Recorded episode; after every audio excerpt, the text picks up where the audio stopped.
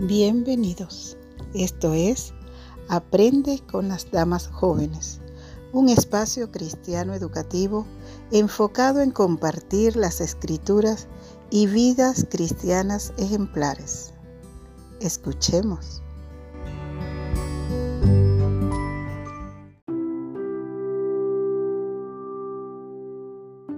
Pero el Espíritu dice claramente que en los postreros tiempos algunos apostatarán de la fe escuchando espíritus engañadores y a doctrinas de demonios, por la hipocresía de mentirosos que, teniendo cauterizada la conciencia, 1 Timoteo 4, 1 y 2. ¿Qué es una conciencia cauterizada?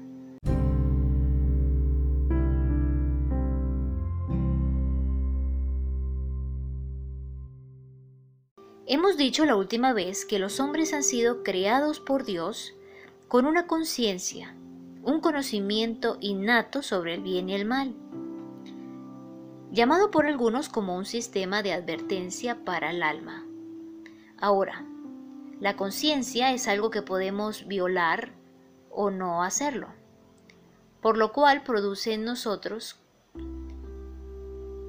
culpa o nos acusa o puede defendernos. Pablo, en su primera carta a Timoteo, al describir a los falsos maestros, menciona que estos tienen la conciencia cauterizada.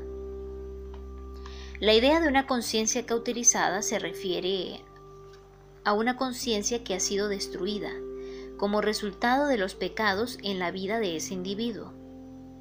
Primera Timoteo 4.2 alude a los falsos maestros, quienes pueden enseñar doctrina demoníaca mentiras hipócritas debido a que sus conciencias son insensibles, han sido destruidas como si hubiesen sido quemadas con un hierro candente, cauterizante, que destruye, reduciendo de esta manera a una cicatriz la sensibilidad moral de la conciencia. Entonces, una conciencia cauterizada es igual a quemada, que ha sido destruida su sensibilidad por el engaño demoníaco.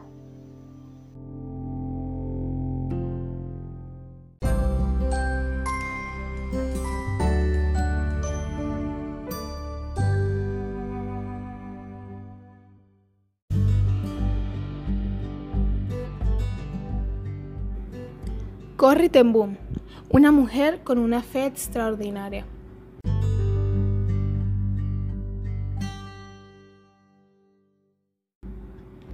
El 8 de septiembre de 1944, las dos hermanas fueron transferidas a un campo de concentración en Alemania.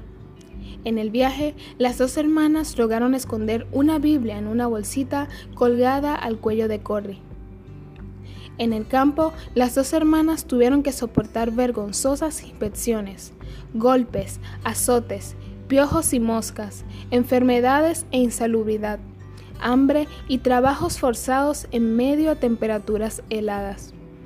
Fue ahí donde Corrie y Betsy sintieron un llamado a no permanecer pasivas y empezaron a ministrar el Evangelio. Betsy murió en Ravensbrück el 16 de diciembre de 1944. Semanas después, Corrie fue liberada. En menos de seis meses ya ella había abierto un centro de rehabilitación cristiano para las víctimas de la guerra y con el tiempo convirtió su vieja casa en un hogar para aquellos holandeses que habían trabajado para los nazis. Apenas un año después de su liberación de Ravensbrück, Corrie ya había publicado un libro y viajaba para compartir su historia. Solo un derrame sufrido en 1978 pudo hacer que Corrie redujera su actividad de compartir el mensaje del profundo amor de Dios en lugares oscuros. Ella había pasado sus últimos años con una agenda más apretada que la mayoría con la mitad de su edad, viajando alrededor del mundo para compartir la historia del amor de Dios.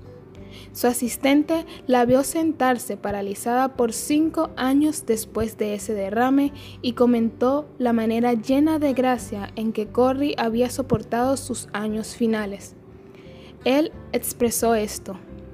haciendo nada si así lo demandaba la voluntad de Dios.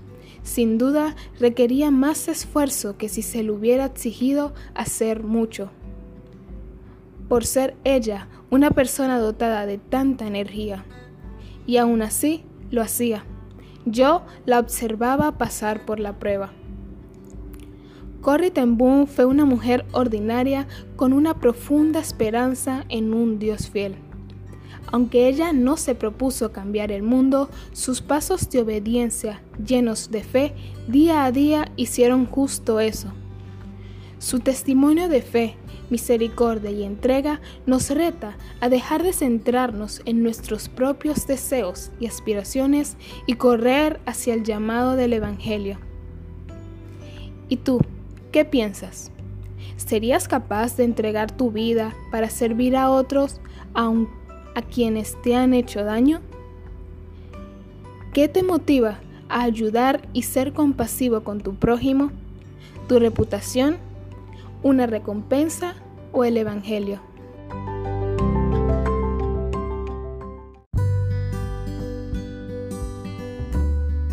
Aprende con las damas jóvenes es un programa dirigido por las señoritas de la Iglesia Bautista Central de Caracas, con el propósito de estimular la lectura y el estudio de las escrituras e historias de vidas consagradas. Aprende con ellas todos los segundos y cuartos domingos de cada mes. Si desea comunicarse con el programa, envíe un correo a la dirección aprende con las damas.